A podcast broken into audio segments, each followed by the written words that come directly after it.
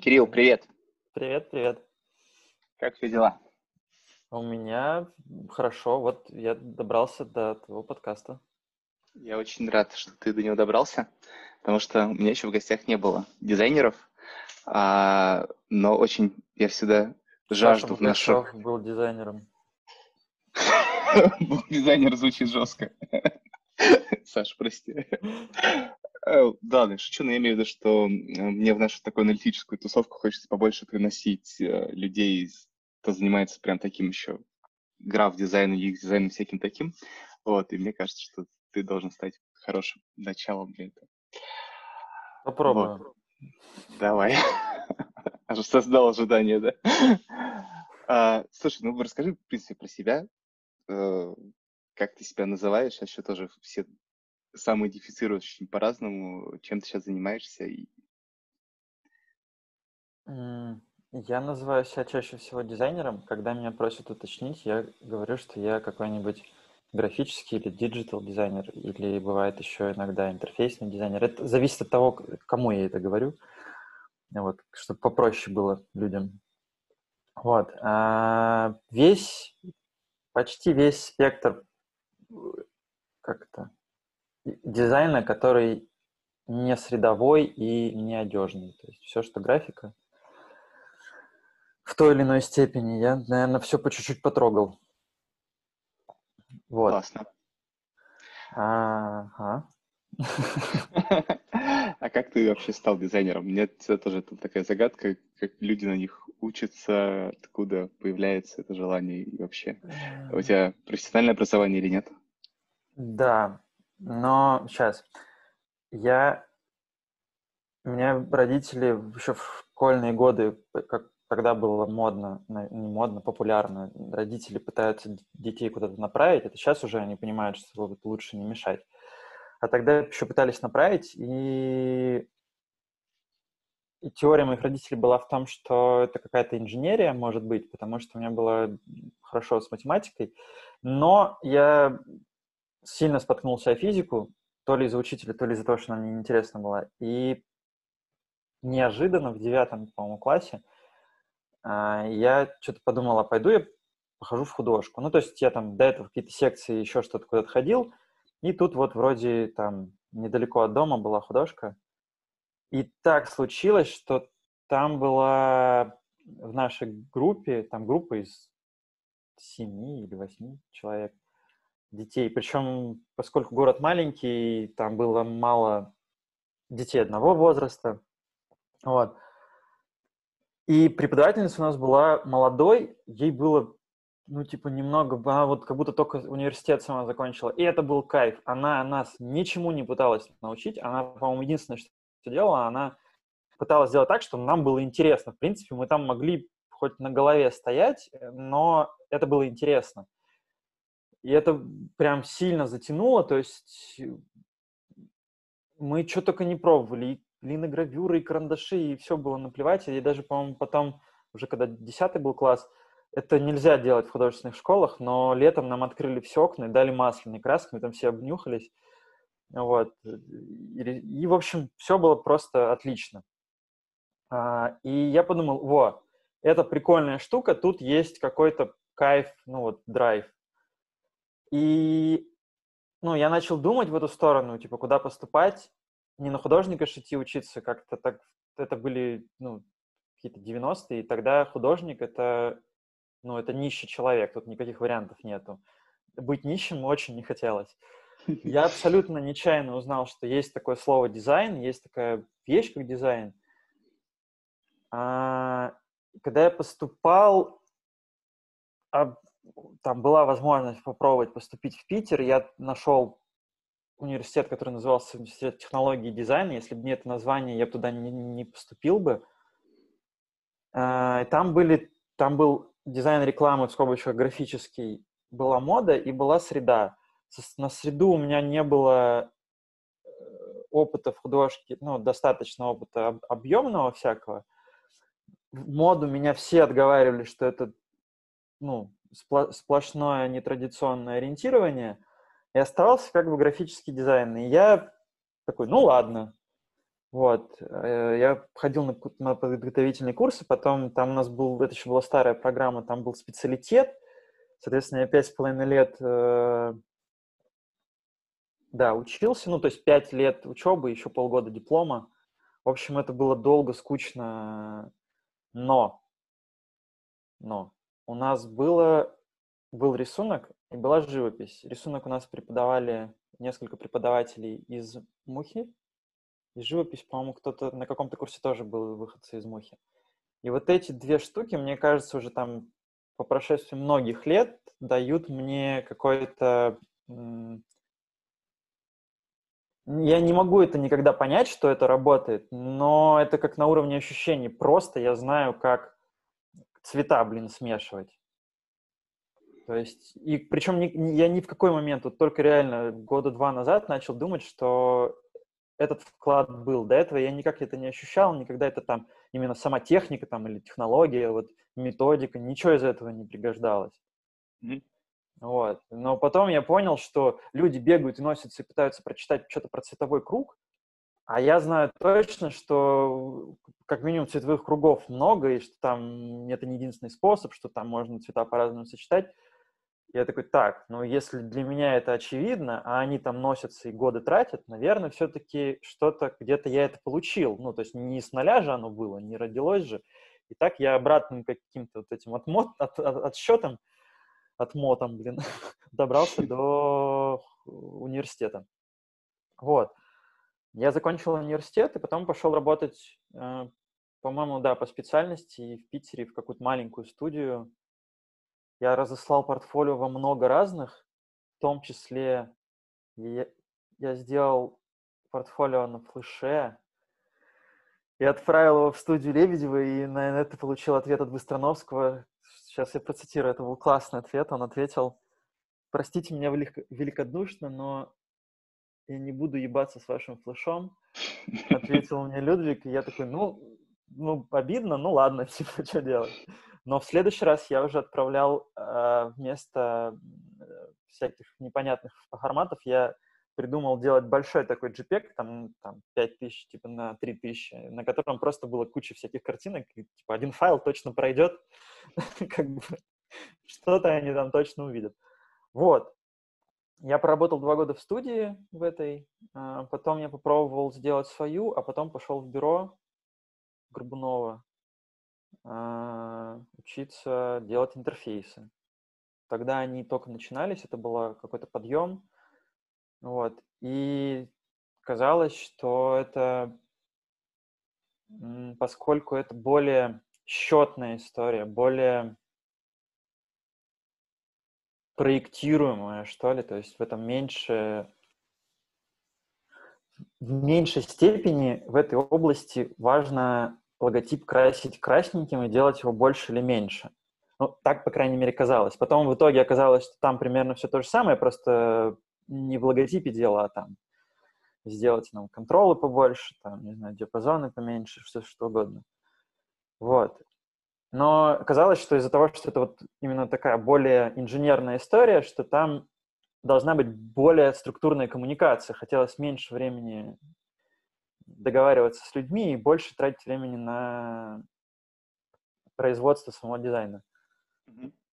И следующим витком была уже визуализация, в которой на тот момент мне казалось, что там и еще больше должно быть э, вот этой инженерной компоненты, потому что у нас тут нет пользовательского опыта практически, нам нужно данные визуализировать. Ну, то есть пользовательский опыт есть, но он в целом одинаковый. Ему, человеку нужно получить инсайт. У него он за одной задачей, по сути, в это приходит. Вот. И потом, да, потом я пошел в лабораторию, где мы с тобой встретились и поработали. Вот. А после лаборатории я уже устроился в компанию, которая строила аэротрубы, и там я занимался всем дизайном подряд. То есть там были и дэшборды, и идентика, и что только там не было. Вот. Ясно. А как тебе вообще по прошествии стольких лет заниматься дизайном? Нравится до сих пор? Драйв еще есть или э, уже более прагматично смотришь на эту профессию? Mm-hmm. Хм. драйв есть, потому что, ну, во-первых, до сих пор бывает э, много всего неожиданного. А, неожиданно придумал, Б, неожиданно быстро сделал, В, там, кто-то сделал что-то неожиданное, думаешь, ой, я уже 300 раз все треугольники перекрутил, а ты как сделал из двух треугольников, типа, такую классную штуку? Это непорядок, надо еще раз покрутить треугольники. Вот. Э, поэтому, да, все еще интересно. Кажется, что все сложнее, ну, то есть вот эти дикие, там, 90-е, 2000-е потихоньку проходят, э, и цифровой дизайн все больше и больше, там, не знаю, э, пытается стать какой-то профессией, которая встраивается в какой-то понятный паттерн, понятный, причем с точки зрения менеджмента, не с точки зрения хорошего продукта, а только с точки зрения менеджмента. Вот. Чтобы в этом было понятно, как управлять, масштабировать. Вот. И поэтому, конечно, уже не так вольно, просторно и весело, но кластеры еще есть. Люди много прикольного еще делают. У тебя как до сих пор осталось все-таки впечатление, что это больше, ну, условно, творческая профессия или действительно много правил и инженерии в ней? Ну, просто у меня, я объясню, почему вопрос связан. Я чем дольше все это изучаю, мне все, все больше кажется, что это, ну, ну, довольно инженерная профессия, даже вот такой дизайн? дизайн, да. Тут, наверное, есть а, я отвечу очень странно, потому что я скажу, да, это прям сто пудов инженерная профессия, прям исключительно инженерная, но в моем представлении инженерная профессия — это самое, что именно есть творческая профессия. То есть для меня инженер — это как только у тебя появляется история про... Недавно вот, вот сейчас пример приведу. А, слушал я умного техдира, и он сказал пример про математику, что математика — это не то, чему учат в школе, а математика — это как, ты, как ребенок решает загадку про перевести волка, капусту и козу через речку. То есть как только у тебя уже есть вот, ну, какая-то дорожка, и по ней надо ходить, то по-хорошему по ней не надо ходить, надо это уже автоматизировать. А это уже следующая, опять же, творческая задача. Чем автоматизировать? Там, роботом, принтером, э, а, искусственным интеллектом, шаблонами, ну, в общем, чем мы будем это автоматизировать, как, какими. Вот, и, в общем-то, не повторять, не делать одного и того же. А дальше придумать, идти дальше, придумывать новое, новое. Ну, да, я полностью согласен. Нет, я тоже имел в виду, конечно, не в плане, что она творческая, и, ну, что она не творческая, наоборот. Да, она про создание. Просто многих ребят, с кем я сейчас работаю, с такой технической сферы, они все время пугаются, что это что-то про а, ну, такой креатив, вот это все. Не знаю, как это еще правильно Мне кажется, сказать. это очень сильно искаженная история, как деление на гуманитариев и не гуманитариев, там, этих технарей. Ну, то есть это кто-то когда-то придумал не совсем верный взгляд на это, и теперь, то есть писать код и выдумывать конструкции, э, они их вообще не пугают, они такие типа, о, чего, прикольно, и потом рассказывают друг другу, как они что-то придумали.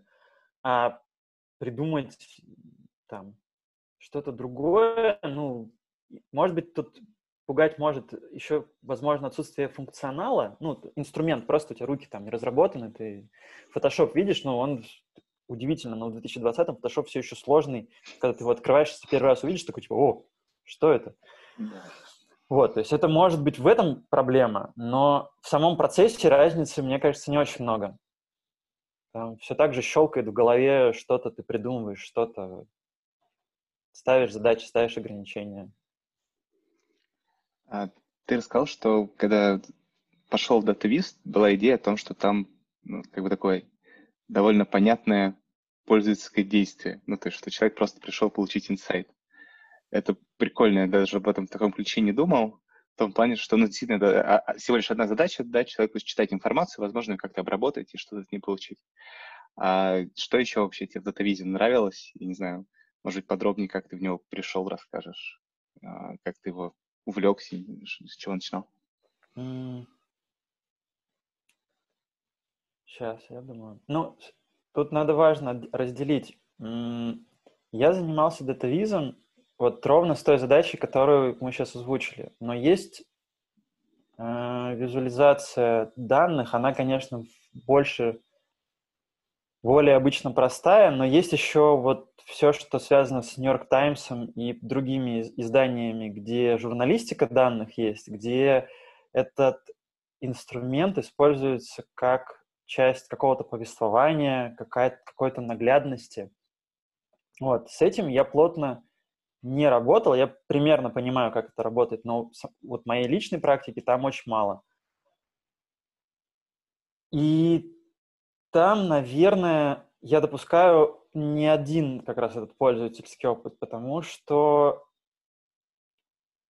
там визуализация — это не, не сам продукт, это просто... Там это можно рассматривать, наверное, как иллюстрацию. То есть у нас есть большая статья — мы хотим что-то донести, иногда эмоцию, иногда факты, иногда, иногда мы хотим вообще просто показать, что мы проделали огромную работу, и тот вывод, который мы сделали, он точно верный. Там надо просто задавить аргументацией, там просто будет вот так вот.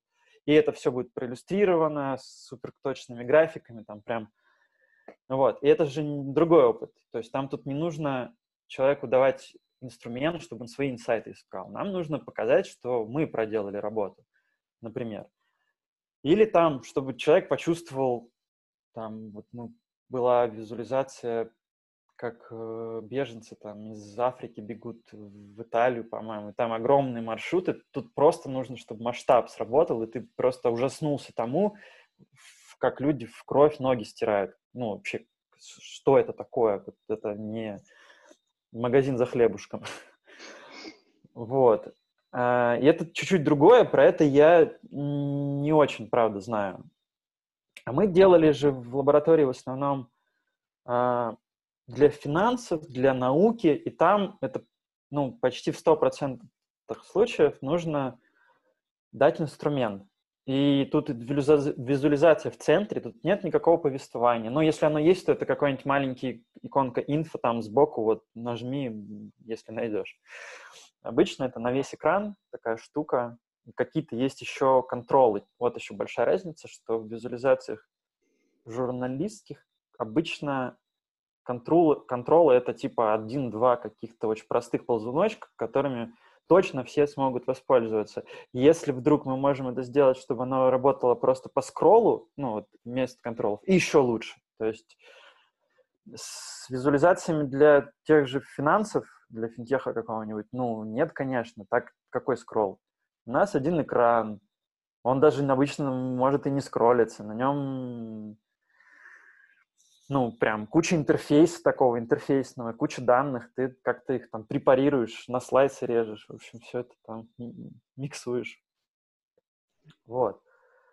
И там, да, там надо, надо инсайт. И там есть опыт, весь опыт пользовательский, он как бы на уровне интерфейса скорее, а не на уровне визуализации данных.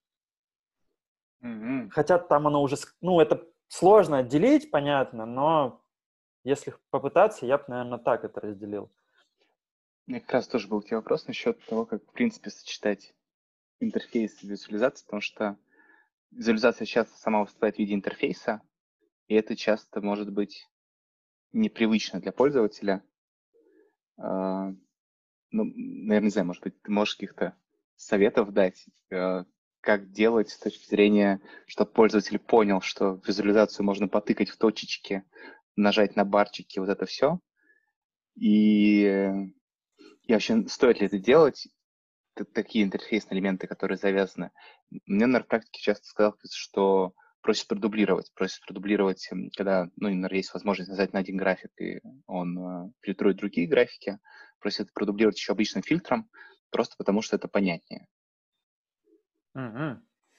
А, тут очень важна подготовка ну, того человека, который смотрит, потому что ну, ученым, например, которые много вот с визуализациями работают, им обычно не надо, потому что, ну, то есть там у них, в принципе, столько всего, у них там вот такие вот названия белковых молекул или еще чего-нибудь, и э, ну, они просто живут в мире, где нельзя все это написать, и они уже привыкли к тому, что более-менее все кликается. В бизнесе не так. В бизнес люди очень, очень с разных сторон. Бывает с маркетинга, бывает еще откуда-то. Ну, то есть очень по-разному приходят. Опыт может быть разный. Если просят продублировать, один путь — это продублировать, другой путь — это вообще сразу пробовать думать о том, как так визуализировать, чтобы не нужно было дублировать, а чтобы сразу было видно. Поясню тут чуть-чуть.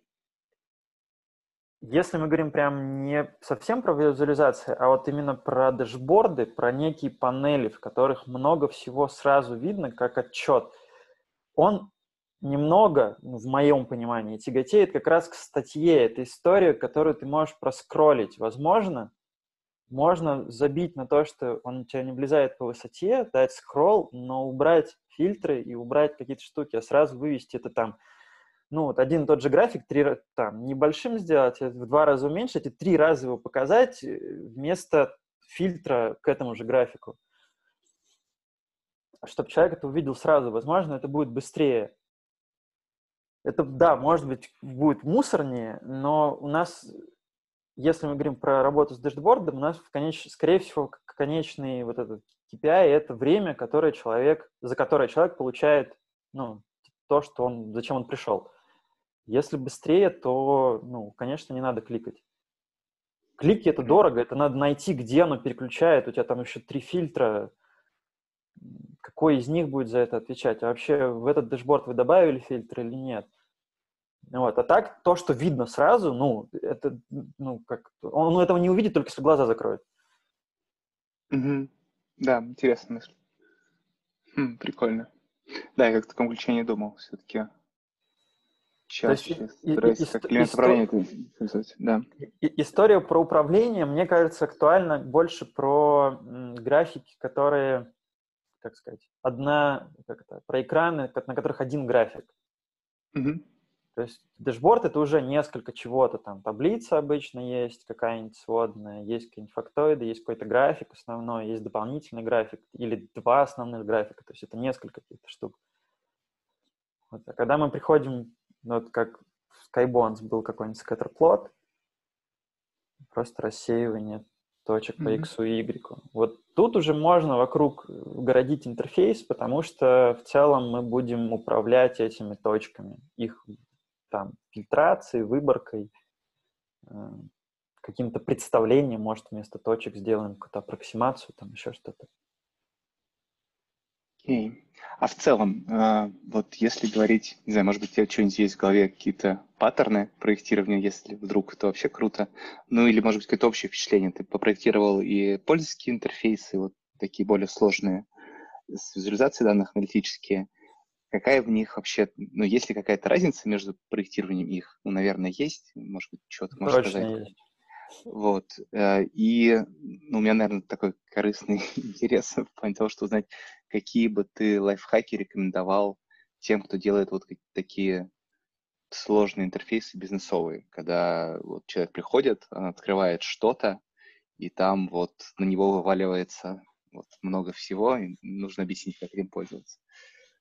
А, я бы посоветовал начать с... Э, есть такая штука, я урывками про это все читал и собирал все в голове, но вот ключевое, два ключевых слова — это кривая обучения тут будет.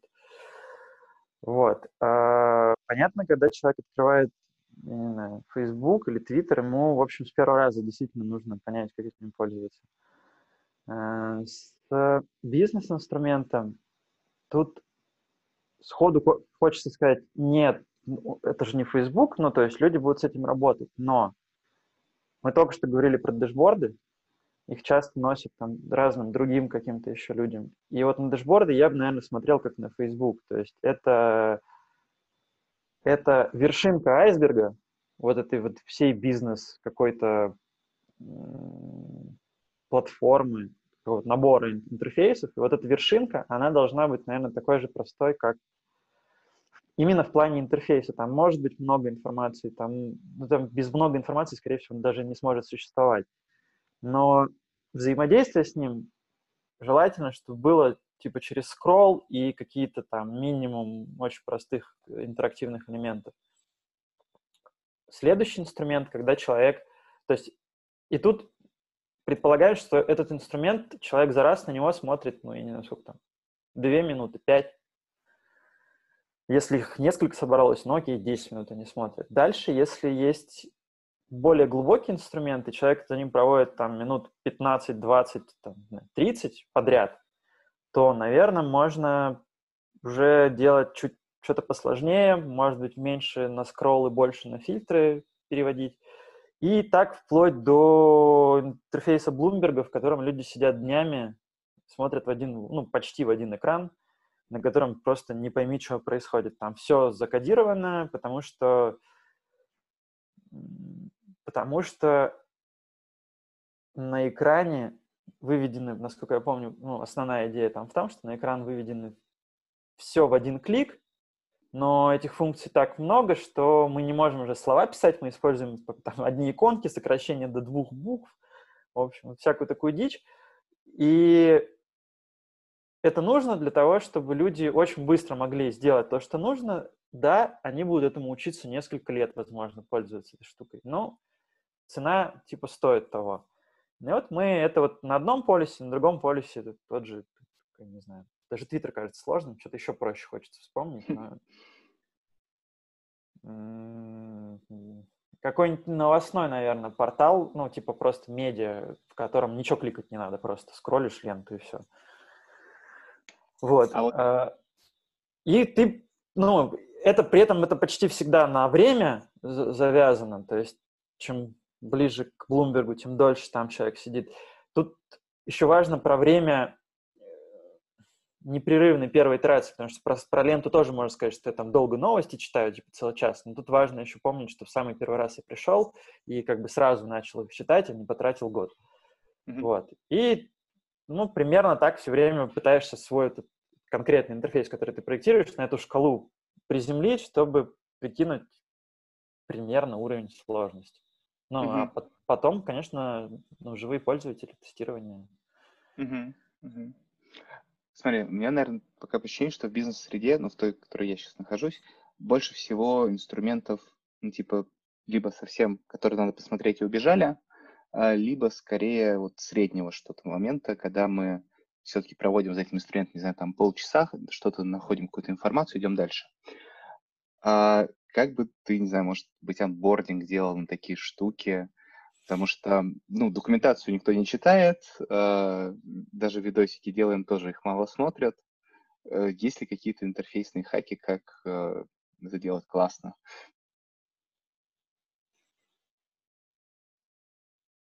Ну, сходу в голову приходит э, история про то, что у вас, ты говоришь, есть вот быстренькие штуки, вот эта вершинка айсберга, и есть что-то подольше на 30 минут.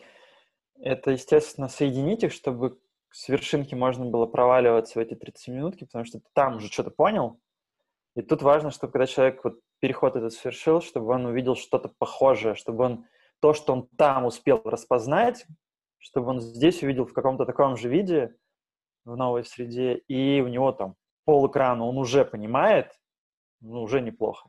Надо разобраться со всем остальным. Mm-hmm. Вот.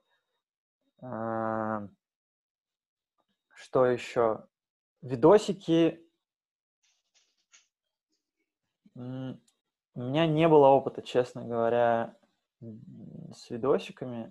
И с документацией весь мой опыт, он тоже такой достаточно скверный. А, но я недавно, блин, я сейчас не найду, но я недавно видел видос, который рассказывал какую-то очень простую штуку, но он был сделан просто как клип из 90-х, то есть очень клипово, очень жвачно, очень бублгамно. Ты не можешь оторваться, но ты уж, блин, 10 минут просмотрел, все, он закончился, и, и ты как хочешь, не хочешь, знаешь уже, как это работает. То есть тут вопрос, может быть, именно как это заворачивать в контент, который просто... У нас есть задача, чтобы люди посмотрели, неважно, что там скучное содержание. Мы сейчас обертку сделаем веселый, там чувак в кепке будет бегать, там, не знаю, ну, прям конкретный трэш и дичь э, будет твориться, ну, не знаю, петух с оторванной головой будет перебегать по контролам, э, такой дефанимированный, ужасно вставленный, вот. Но он будет там, не знаю, спотыкаться на каждом контроле, будет что-то выпадать, ну, то есть это, ну, это посмотрит и, скорее всего, запомнит. Это обычно дороговато в производстве пока еще, вот. Но есть много энтузиастов, которые, которым, которых придет это делать. Я бы пробовал. Прикольно. Я бы тут отделил историю про, ну, про кон- само содержание и форму. Тут они не должны следовать. Форма должна мне помочь остаться здесь, на этом видео, а содержание, оно, оно уже содержание есть. То есть люди не мануалы не читают же, ну, не потому что это как бы... Потому что они знают точно, особенно в Яндексе, они точно знают, что там много полезного. Они хорошо, скорее всего, написаны, все в этом уверены, они знают, что они там найдут все, что им нужно. Но это же как-то, типа, сложно. Ну и эмоции, наверное, еще. Я, я в последнее время... Да, это обычно, да, это обычно, типа, ой, блин, я тут если это разработчик, он вообще мануалов много читает, потому что надо разбираться в языках программирования, там, в каких-то SQL, в общем, во всем вот этом страшном. И он уже зачитался мануалами, можно, можно ему там котиков полистать. А тут ты ему с котиками такой, опа, что-нибудь такое веселенькое. Прикольно, интересный подход. Надо подумать с ребятами, что-нибудь такое. Мы, мы думали о том, чтобы делать какие-то, ну, типа конкурсов, такую геймификацию вводить, но вот именно такой шок-контент пока еще не замахивались. Да, да, да. Ну, то есть, э, если это работает ну, для Тинькова, который, типа, журнала, который полностью для бизнеса, то для внутреннего инструмента, ну, это же даже никто наружу не увидит. Ну, так, если ты только не санкционируешь это сам. Вот, так что вообще делай, что хочешь.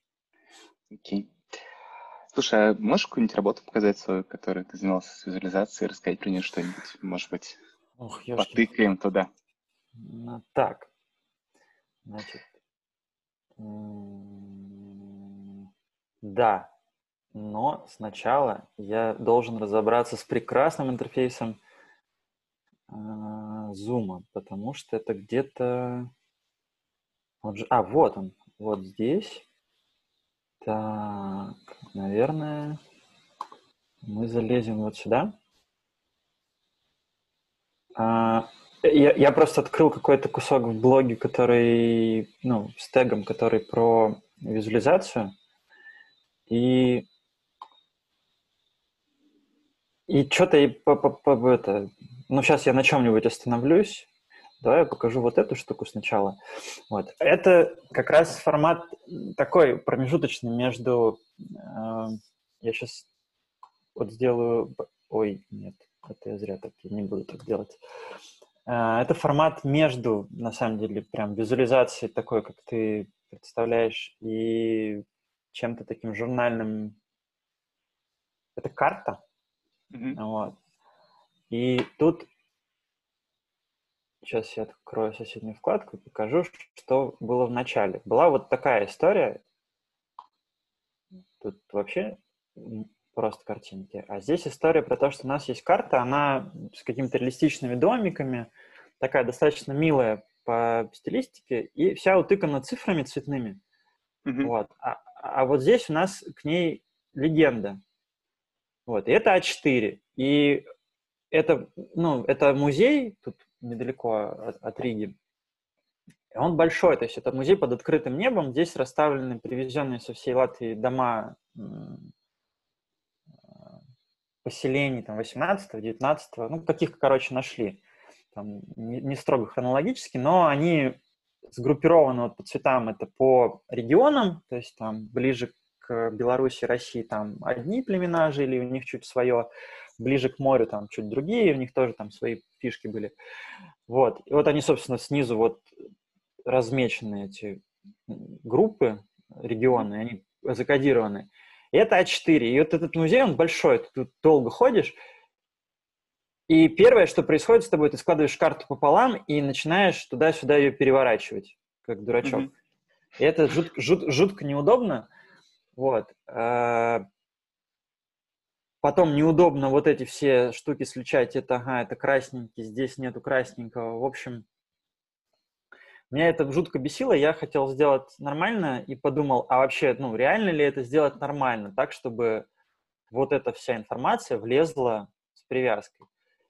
Вот. Я попробовал, и мне кажется, что у меня получилось. Я упростил, э, единственное, что я сделал, я там часть, э, выбросил часть текста, который не нес никакой, вот, ну, для меня, как для посетителя информации, там были какие-то дополнительные сведения, типа, по-моему, там был год реконструкции еще добавлен. Mm-hmm. Вот. При этом он всегда есть на самом домике. И для навигации мне год реконструкции, ну, вообще просто лишний, абсолютно, и, и так сложно. Вот, я это вот упростил, попробовал попривязывать что-то просто близко, что-то там усиками.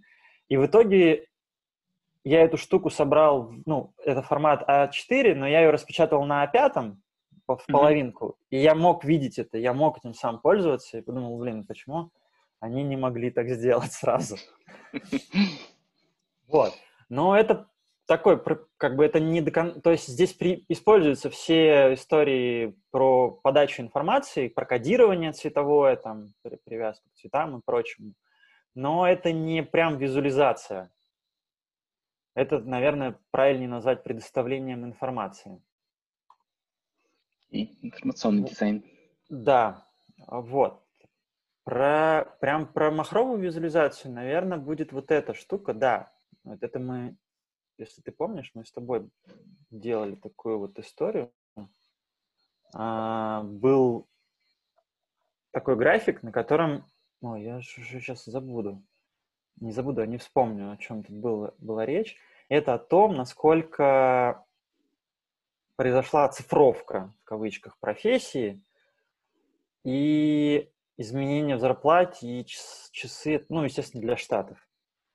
Вот. И здесь она типа нам что-то показывает, но ну, как бы это в моей голове это скорее типа data art, ну, типа прикольно, конечно, смотрится, но сразу с этого сложно понять. И а, мы достали данные, пошли смотреть, что есть, а, вспомнили вот про вот эти гантельки, что-то там наковыряли, наковыряли, наковыряли, наизучали, и в итоге сейчас я доскроллю до самого низа, потому что было много у нас экспериментов, это правда.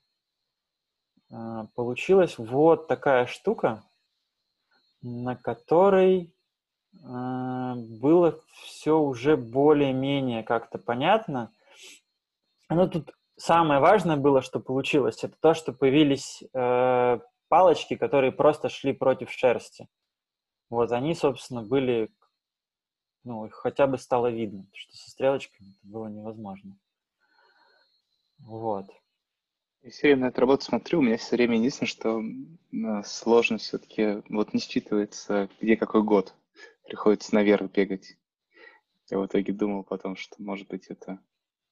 То, что Насколько вверх, вообще... вверх, вверх и низ, что это 16 э, ой, то есть, ну, типа второй, да. 16 да, да, да, да. А, ну, быстро, наверное, да. Может быть, и не считать.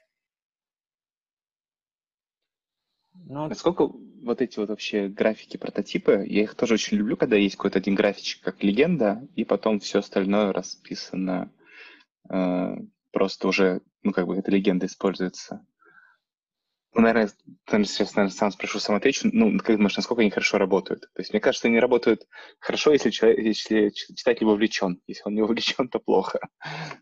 Мне кажется, что они работают хорошо, если даже больше. Вовлечения тут, мне кажется, может быть мало. По моим ощущениям, они хорошо работают, если человек вообще, в принципе, уже имеет, имел опыт э, взаимодействие с чем-то таким. Это достаточно не, к сожалению, достаточно нераспространенный способ объяснить на одном и промасштабировать на других. И тут помогает, когда разница между образцом и ну, вот этими уже последующими инстансами маленькая, ты видишь, что да, это ровно вот та же штука. Но когда она большая, много отличий или там из-за специфики данных там что-то сильно раздувается и сильно увеличивается относительно оригинала, ну, конечно, сложно. То есть я бы это как, типа, общую штуку не стал бы рекомендовать. Я бы вообще рекомендовал все делать проще, проще, проще. Вот. Ну, если мы говорим про широкую аудиторию. У меня в последнее время есть, честно, ощущение, что даже говоря про широкую, про узкую аудиторию, понимаю, что вроде тоже хочется делать довольно... Да, ну, конечно. Чем проще, тем, ну, просто точно будет работать. Еще раз, да. сложности есть, по сути, только одно оправдание, которое примерно, как я уже говорил у Блумберга, если нам это экономит, там, типа, клики, и у нас есть что-то, что дороже же нам, чем э, быстрота понимания происходящего. Если такое есть, ну да, мы будем как бы усложнять там визуальную часть, в том числе интерфейс. Если нет, то ну, не надо. Окей. Что еще есть что-нибудь посмотреть? Или как? Сейчас. Ну, я сейчас покручу, посмотрю, может, что-нибудь вспомню. Что там еще было? Я, поскольку я давно прям вплотную не сидел с этим, я что-то подзабыл уже много. Не туда, не в ту сторону пошел. А Ром, вообще... мон- монтаж есть? Ты сможешь? Вот эта штука, кстати, абсолютно примитивная. Вот, есть вот такие графики, они чудовищно непонятные. Просто я каждый раз меня убивает, что люди что-то, что-то такое рисуют, сто процентов, когда нужно рисовать как-то совсем по-другому. Вот. Ну, давай разберем. Кстати, нравится этот пример, он очень прикольный с точки зрения, как упаковывается в итоге. А, так, сейчас, мне надо вспомнить. Я, поскольку так давно не смотрел, я все позабыл. Сейчас. А, у нас есть мальчики, девочки отдельно, а это общая штука. Да. И у нас есть э, небольшие задачи, но стратегически важные. Уровень счастья есть. И есть вот эта частотность. И типа, ну, кажется на входе сразу, что чем чаще человек э, начинает день с маленькой лягушечки, есть mm-hmm. такой термин, не термин даже, обозначение такое, тем он будет счастливее. Ну, здесь вроде бы это подтверждается, как бы так, в простом виде. А, но как-то это вот Но чтобы сообразить, требуется много времени, да? Ничего здесь происходит. Ну вот. А мы сделали чуть проще. Мы, во-первых, э, перевернули графики. Вот. Сейчас, я вот, блин, я на, вот когда я на наш смотрю, что в итоге получилось, я сразу вспоминаю, как это работало. А вот это я вот уже прошло там, типа, не знаю, полтора года, и я сейчас опять как, как тот первый раз такой, типа, а чё, как это вообще читать-то, что это такое? Хотя, ну, график примитивный, ну, от, ноля, от 0 до 100, ну, то есть, что тут вообще исследовать? То есть, это доля в сотне. Вот. А вот, вот так это сильно, сильно, на мой взгляд, понятнее. То есть у нас, окей, там мальчики, девочки, и вот они все вместе, но даже если это не брать, а просто смотреть на вот это все, то у нас есть вот это люди редко делают часто. А, и тут еще была хитрость в том, что мы, по-моему, мы выкинули, не выкинули, мы склеили часто и иногда, потому что... Не помню, почему. почему. Нет, не выкинули, нет. Почему? Три, три полоски, все нормально. Нет, как раз. А, а, да, да, да, да. Подожди, черт, я забыл. Я забыл, что мы, я забыл, что мы сделали. Мы, мы транспонировали эту историю, потому что здесь было два графика с тремя полосками, а мы, по сути, сделали э, три графика, разбитые на две половинки. И стало, наконец, понятно, потому что здесь надо сравнивать красный с красным, желтый с желтым, зеленый с зеленым. Сравнивать желтый с желтым здесь абсолютно неудобно, потому что они близки по размеру, но при этом стоят на сдвиге. То есть красное нужно сравнивать с красным, И вот, вот это мы, в общем, и сделали. Наконец я вспомнил. Вот. А высота столбцов в нашем случае показывала объем, соответственно, точность данных. Да, количество выборки, которое да. Там это да. Не, не было. Так, ладно, окей. Вот, вот. А... Это, кстати, о том, что все эти штуки нужно тренировать. вот я, правда, я давно не занимался, у меня как будто часть уже атрофировалась. Почему сейчас ты занимаешься вообще? Почему решил вернуться в такой более классический граф-дизайн? А, поскольку я пришел в визуализацию из дизайна, мне кажется, что ее с точки зрения дизайна я, как бы сказать, ну я ее как, как это, как игру, я ее прошел в моем представлении. А она, опять же, в моем представлении визуализация достаточно, ну, с точки зрения какого-то графического представления, все, что касается внешнего вида, это конечная история. Еще хуже, более страшную вещь скажу. Вся эта конечность в целом в четырех книжках Тафти описана. То есть, в общем-то, можно просто этому всему научиться, все это пройти, и, и все. И дальше начинается история про журналистику данных. Это журналистика, это не про дизайн, это про какой-то сторителлинг, про рассказывание, про эмоции. Ну, то есть это... Можно было туда пойти, но поскольку я этим занимался в лаборатории, там у нас даже этого направления не было. Я что-то подумал, думаю, в новостное агентство идти. Ну, нет, наверное, я типа люблю удаленно работать. Новостные агентства вообще так не умеют, насколько я знаю. Ну, в общем, в ту сторону нет. А в сторону науки и как раз создание новых типов визуализаций. Это еще одно в моем вот представлении направления. Оно требует большего погружения как раз в статистику, в какой-то анализ, в какие-то более технические штуки. И,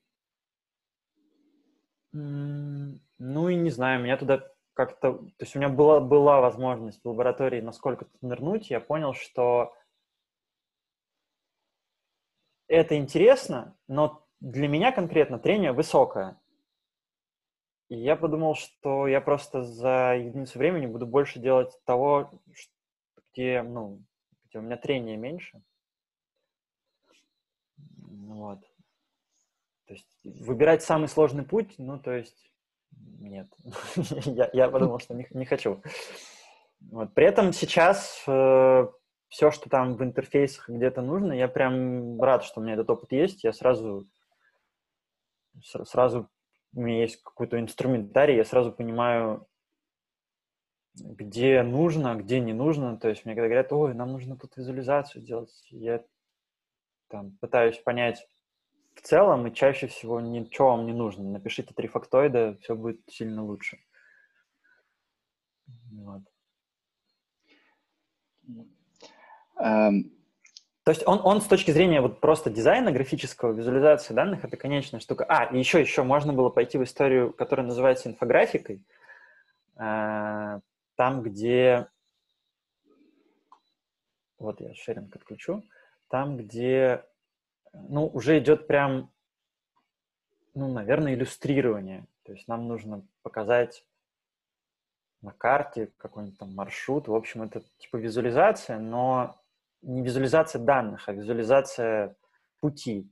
То есть слово визуализация, оно такое широкое. В общем, у нас есть 3D-визуализация с одной стороны, есть визуализация данных. Это все про визуализацию. Мы делаем видимым что-то.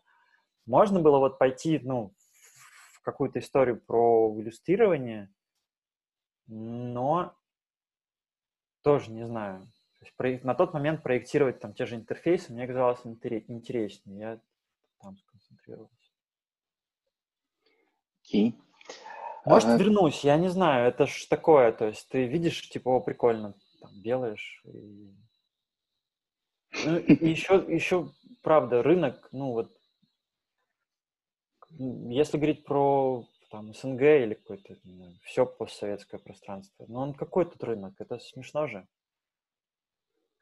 Ну, опять же, вот ты, кстати, хотел сказать, почему думаешь, что дизайнерам не стоит идти, вот, наверное, в область там BI, то, что я сейчас занимаюсь.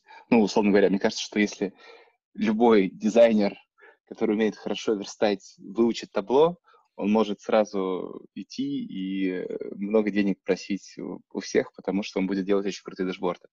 Того, чего часто не хватает техническим ребятам, у них нет просто именно ну, знаний, опыта того, как просто делать, ну, даже тупо графически классные э, продукты, вот, и кажется, что это такой область, куда можно идти, но в нее почему-то мало кто идет из дизайна. Можно, идти можно, но из всего, что ты перечислил, там была только одна мотивация, это много денег. За этой мотивацией можно идти, сто процентов.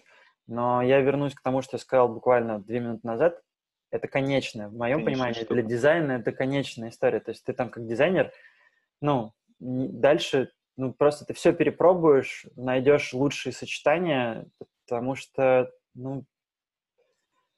Я понял, да, слышу тебя. Да, наверное, я просто еще, я просто еще не нашел. Пойти, пой, пойти, пойти туда, ну, то есть, если прикинуть, что ты очень прагматичен и при этом быстро осваиваешь такие специфичные штуки, как табло, то есть я же тыкался в него, он достаточно такой. Это и не код, и не, и не Word, это вообще какая-то такая дичь непонятная. Сходу сложно представить, на что это похоже. То есть какое-то у меня ощущения какие-то фантомные от моих первых заходов в Photoshop и от первых заходов в 3D Max. Вот какая-то дичь, в общем. Сходу не пойми, что за хрень. Вот. И при этом интересно, что и в Photoshop, и в 3D Max тоже можно еще и скрипты запускать, то есть вот, очень он близок к этому. Вот. То есть порог входа высокий, нужно иметь быстрое усвоение вот таких каких-то странных штук э, для того, чтобы въехать, заработать, дойти до какой-то, ну, то есть и потом выйти из этого истории. Так можно сделать, почему нет? И тут я... Это будет классно, если кто-то так сделает и расскажет, что, ну да, работает, и вот смотрите, сколько можно поднять, там, например. Не, ну ладно. И еще, еще и посчитает, сколько он входил, потому что мне кажется, что для дизайнера вход в табло будет подороже, чем, ну, например, для тебя. Для инженера. Ну, ты инженер, это, мне кажется, все-таки разные штуки. Не, ну, я даже нет, я, я объясню, почему просто мне просто как раз кажется, что просто здесь так много интересных задач, я поэтому, наверное, да, не достаточно ограничено графически сильно, но в целом мне кажется, что это такая fruitful история, если хочешь делать продукты, которыми реально пользуются. Потому что ты сделал что-то, запустил, им сразу пользуется, и оно сразу вроде как приносит пользу. Мне это, в меня, смысле, это, меня лично это прям торкает. Это клевая история именно в BI, потому что другая визуализация, она не такая. Часто люди там вообще ничем не пользуются или там пользуются редко. И это, ну, не всегда. Вот твоя история, она прям, ну, яркая, там хорошо, и правда. У людей есть потребность, они ее хорошо оценивают, там, и, и, и платят, и разработку дают, ну, то есть все, все хорошо. И пользуются потом этим. Тут так, в такое, ну, да, нам можно идти, да. Меня сейчас кайф от дашбордов, как у меня раньше был, когда, когда я был инженером, когда я что-нибудь начертил, а потом сделали на производстве. У меня сейчас то же самое, когда я что-то нафигачил в табло, оно потом этим висит, этим пользуется. Окей. А, расскажи, пожалуйста, вообще зачем ты следишь из профисточников? И, я не знаю, может быть, по такому, чего бы ты мог посоветовать, последить за графическим дизайном, за UX, чтобы слушатели что-то тоже могли может быть, кого-то пофоловить и так далее? Тут я, наверное, полезным не буду, но я что-то сейчас расскажу.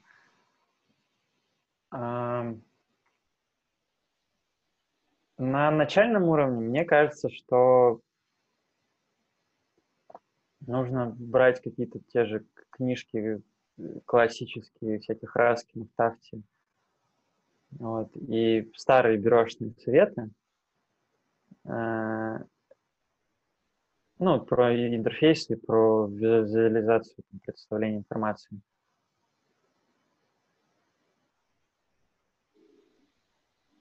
И это для начала. То есть вначале следить, ну, следи за кем, ну, просто увидел прикольный, и все. То есть не за кем-то конкретно бегать не надо. Вот. А когда ты уже на уровне какой-то middle и там выше, мне кажется, что вообще ни за кем не получается следить, потому что сегодня студия N делает классно, а завтра нет. И, в общем, сидеть на приколе за ней, следить, ну, как-то... Типа вот был так, за ним все следили, а потом он начал искусство воять. Ну вот можно ну, переключиться вслед за ним, но если тебе визуализация интересна, то эти камни, ну, тебе не сильно помогут. Можно пробовать там какой-то крупицы глубокого смысла в его текстах э, выискивать все еще, но... Тут... Да, уточка, уточка мне до сих пор иногда в кошмарах Вот. У меня, по-моему, за все время, у меня, мне кажется, разли... ну, то есть все пере... перестроилось. Единственное, что осталось неизменным, по-моему, ну, то, то, что не прибавлялось в виде там, твоего блога и не исчезало, вот как когда-то тогда давно я нашел и иду с этим, по-моему, это только Бирман. Это единственный стабильный источник информации, на который можно как-то как-то ну, не знаю, типа рассчитывать в том смысле, что там будет не больше n процентов луда, будет все еще что-то интересное, будет э, что-то полезное и что-то метко сформулированное, потому что это тоже часто бывает, что ты там много чего знаешь, понимаешь, а как собака, ничего сказать не можешь. Вот у Ильи еще есть хорошее свойство, он умеет формулировать так, что это заходит в голову ну, легче. Вот. Он, кстати, пробует сейчас новые форматы. Меня с одной стороны, удивило, с другой стороны, порадовало, что в ТикТок он тоже зашел. Это довольно... Ну, то есть мне нравится, что у него хватает смелости с ним экспериментировать. Кажется, что это прикольно. Ну, это, это в моем, то есть не знаю, что там в ТикТоке, ну, то есть я видел его ТикТоки, не знаю, зачем они мне, но для меня это показатель просто его адекватности. То есть если он может оценить свои силы так, что туда залезть, и залезть абсолютно, ну, релевантно ТикТоку, то, ну, значит, он все еще на, на месте. Как только там я вижу ребят, которые ты типа, о, все побежали в YouTube, я тоже побегу, и ты такой, типа, дед, а ты там ничего не забыл, ну, в своем 99-м в интернете, в своих 99-х. Вот тогда сразу понятно, что, ну, как бы, ну, нет. Окей. Вот. Так, хорошо. Ну, тогда, наверное, Блиц. Или, не знаю, может быть, ты еще хочешь чего-нибудь рассказать или сказать из того, что я тебя не спросил? Еще скажу, чтобы люди ходили на курсы. На самом деле курсы, вот эти маленькие, они, я прекрасно понимаю, что они дорогие, поэтому я всех призываю капать на голову работодателя и даже устраиваясь на работу, сразу говорить, сколько курсов в год мы проходим. Прям такой вопрос. Не проходим ли, а сколько проходим? Вот. А, потому что, ну, по моему опыту, это хороший такой, такая встрясочка, а, переупаковка того всего, что ты знаешь. То есть я, я прям жутко рад, что на курс Ильи я попал не когда только начинал, а уже чуть ли не на излете лаборатории, ну, своего, в смысле, времени работы. То есть я уже делал достаточно сложные штуки, и все было прикольно. И, в общем, мне, мне не было в этом потребности, но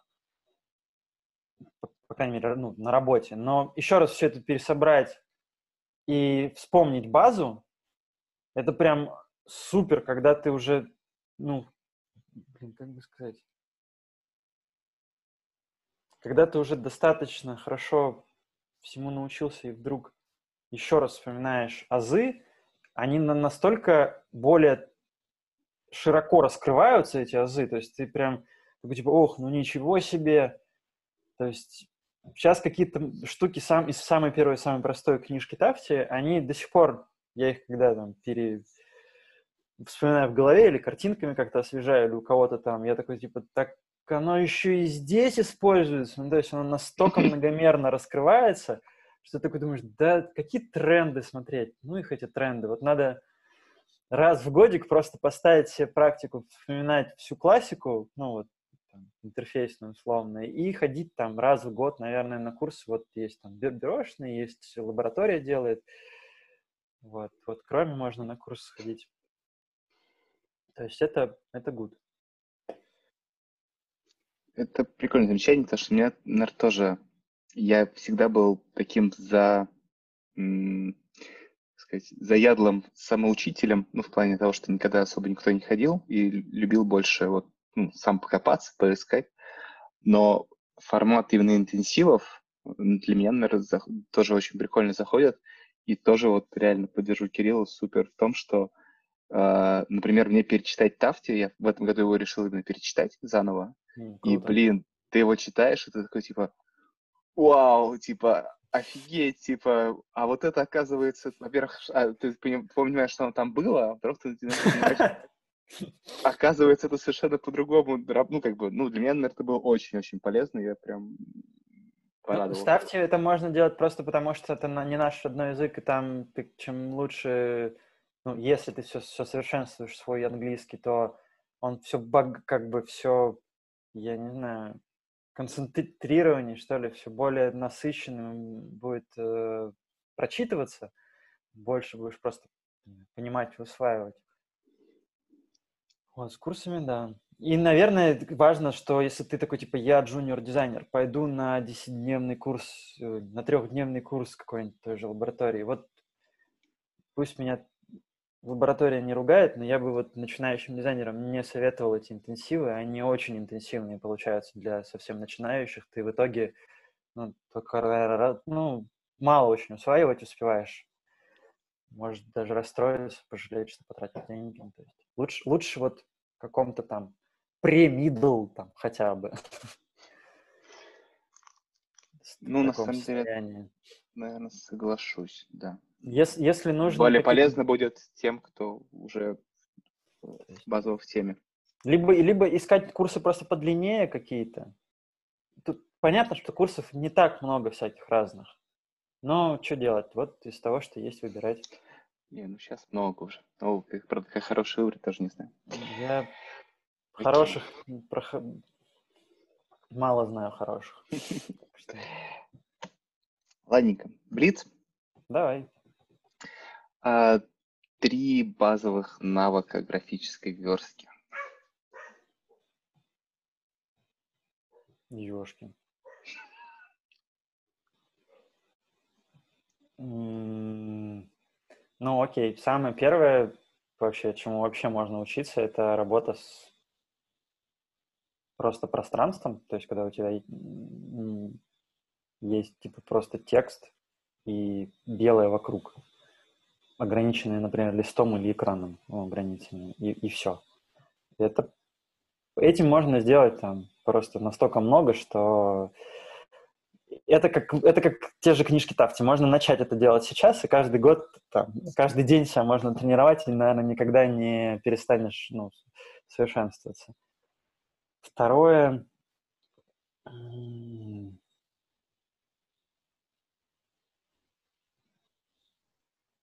Именно с графикой работа.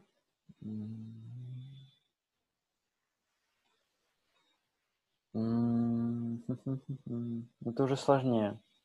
Второе, наверное, если вот, ну, вот я попробую быть более полезным для тех, кто с, как раз визуализацией там интерфейсами, вот с этой частью. Второе, наверное, пройти какой-нибудь небольшой курс, ну, не в смысле в интенсивный и живой, а в смысле, типа, не курсера, ну, вот какого вот такого плана, просто по методичке, историю про шрифты, просто чуть-чуть подтюнить глаз, чтобы просто самые говняные, блин, найти просто от какого-нибудь Трудермана или еще кого-нибудь, э, какого-нибудь шрифтовика список хреновых шрифтов, просто забыть их и выкинуть.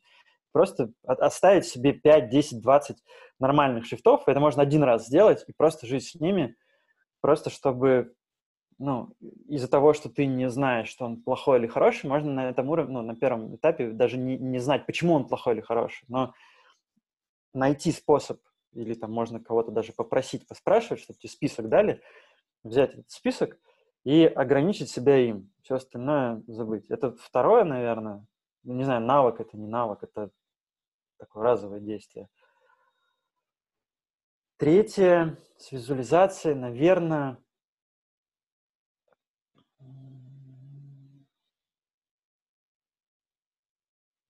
Блин, у меня есть еще четвертое. Блин, это плохо, это сложно. А... А... Ладно, я, это будет вот это будет супер важно, потому что это надо было на самом деле вперед поставить. Это важнее даже, чем пространство и важнее, чем шрифты. называется Google It.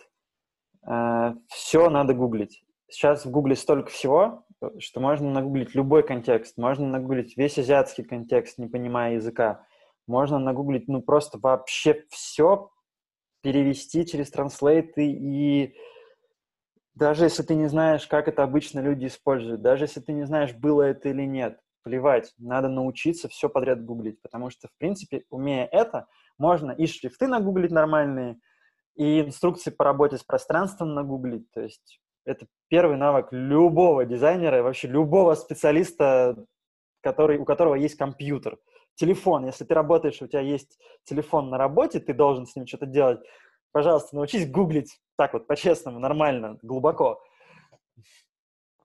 Вот. Тебя, кстати, не слышно, если что. Я молчу, я улыбаюсь просто. Такие вот будут советы. Окей. А, а третий ты хотел? А третье я хотел сказать, что ну, четвертое, это, наверное, в случае с визуализацией, наверное, бы хорошо пойти поковыряться в э, цветах, в палитрах, в принципах э, вот этих триад, не триад, там, сочетаний, не сочетаний, хотя бы найти color brewer для себя, чтобы просто знать, что есть готовые палитры, потому что в визуализации много возлагается на цветовое кодирование, потому что это, наверное, лучшее, ну, самое сильное кодирование из тех, которые есть и он первый используется, и, в общем, есть даже ребята, которые говорят, что никакого другого не надо использовать, потому что они все намного сложнее. Типа, останься вот на этом уровне, просто там цвет используй. Поэтому, чтобы просто не использовать все оттенки серого или понимать, когда у тебя данные уже вышли в следующее измерение, тебе действительно нужно вводить цвет, или когда еще нужно работать на уровне оттенков, там, серого или там синего, неважно, какой ты выбрал основной. То есть вот поработать вот с этим. То есть цвет, пространство, шрифт, цвет. Это в целом вообще базы для... Дальше, дальше у графического дизайна, дальше вы пошли еще формы, ну да, всякие квадратики, треугольнички, но визуализация это в последнюю очередь обычно нужно. Okay. Uh, или Photoshop? Блин, смотря для чего. Наверное, если визуализация, то точно Figma. Если говорить про...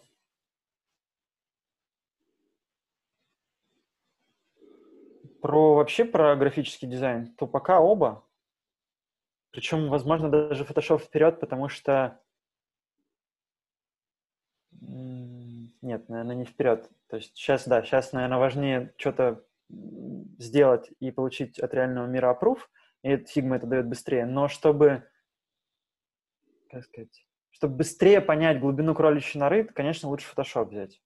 А это, чем раньше ты ее поймешь, тем быстрее развеются всякие иллюзии, и вообще в целом станет интереснее да, часто, потому что, ну, бывает такой, типа, ну, дизайн это там что? Это скучно. И ты посмотри, что люди в фотошопе делают. Я посмотрю на тебя, насколько это скучно когда можно или стоит выравнивать текст по центру, а когда не стоит? Ой, блин, ну, опять в контекст нужен. Про что мы говорим сейчас? Про визуализацию? Ну, давай в целом. Я понимаю, что, ну, я понимаю, что всегда будет ответ depends, но... Давай про дашборды, как контекст такой базовый будет. В дашборде ну, то есть сейчас, если нам нужна вот это есть у текста вот при выравнивании у него появляется ось там.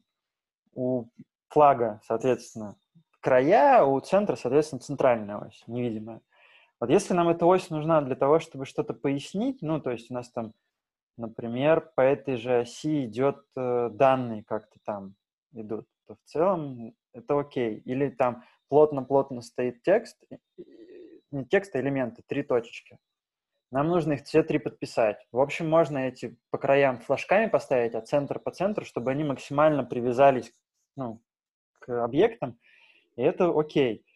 А, можно в заголовках, но важно, что это должно, должно быть, скорее всего, как, каким-то, ну, это скорее художественный прием, и тоже он не просто потому, что, ну, типа, заголовок поставлю по центру, наверное, в этом какой-то, ну, хотя бы должна быть интенция передать что-то, там, книжное ощущение, хоть что-то вообще, а не просто поставить по центру.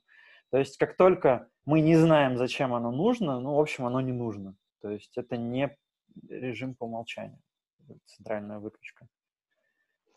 У нее должна быть нагрузка какая-то функциональная. Функция может быть смысл, ну, то есть какой-то эмоция тоже, это смысловая, это тоже функциональная нагрузка. Тут это вот в одном будет. А шрифты с засечками или без? Ну, для визуализации без, конечно, и для интерфейсов. А, нет, для интерфейсов нет. Для визуализации без, э, но опять, мой же опыт, он вот как раз такой бизнес-научный, где много данных, много всего, там просто часто кегль нельзя сделать сильно большой, и в этом мелком с экрана ну, просто проще считывается, там нет массива, там обычно короткие кусочки. Вот. А во всем остальном это вообще, ну, типа, можно и Твиттер сделать засечками клево. Ну, это... Причем это прикольно, что люди задают вопрос вот про эти две штуки, хотя никто не спрашивает, например, ну, типа, шрифт без засечек или шрифт а-ля Comic Sans. Хотя это вроде бы, ну, как бы тоже вполне себе две большие величины, такие скрипты вот эти всякие, ну, категория шрифтов, которые как скрипт называются. Это просто шрифт, то есть это как узкий или широкий. Вот, блин, для интерфейсов, да, широкий сложно будет, он будет плохо вмещать. Ну, вот засечки примерно из той же категории. Okay. Ответ дизайнера, простите. А, три любимых шрифта, если есть.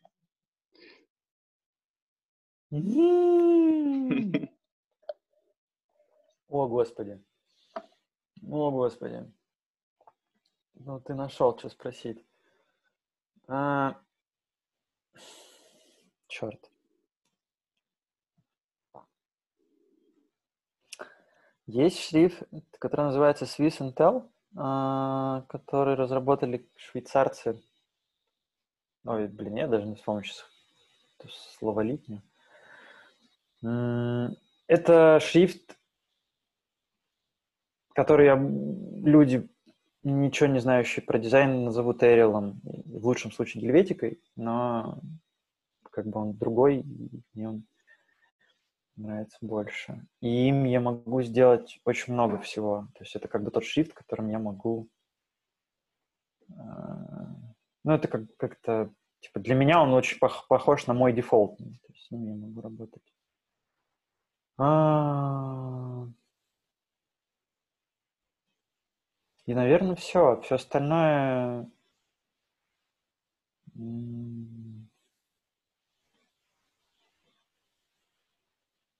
Я даже сейчас, ну, то есть я много шрифтов, естественно, в памяти, названий всяких штук, но какие-то прям выделить, вот, типа, вот это прям... Они же все со вре... ну, временные, то есть их же сейчас мода на одни, потом на другие. Хороших много, но назову один, наверное. И то у меня есть подозрение, что этот один, он был очень долго, ну вот как, типа, любимым, и, возможно, скоро он тоже из этой категории уйдет, потому что, ну, ну, как бы, типа, надоедает, что ли. Понятно. А, последний вопрос.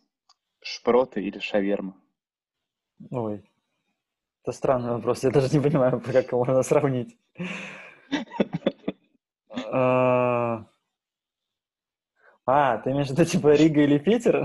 Ты об этом? Да. Ну, э, блин, конечно, Рига, тут, тут вообще мысли нет. Был бы Питер, я бы уже вернулся. А шпроты, блин, не, наверное, не шпроты, не шаверма. Хотя, если так, то шаверма, наверное, повкуснее будет, если хорошая шаверма. Окей. Слушай, спасибо большое за то, что пришел. Мне было, правда, прям супер интересно пообщаться, потому что хоть формат я тебя знаю давно, но в таком формате мы редко общались, и было очень интересно. Я надеюсь, что нашим слушателям тоже. Я вот что-то думаю, что я ничего не сказал полезного для наших слушателей. Вот, возможно, я надеюсь, что что-то полезное было для тебя, но как, как есть. Ну, не знаю. Окей. Можешь обрезать. Нет, ну зачем? Ладненько. А, все, еще раз большое спасибо. Да, тебе спасибо. Тогда на связи. Пока. Пока.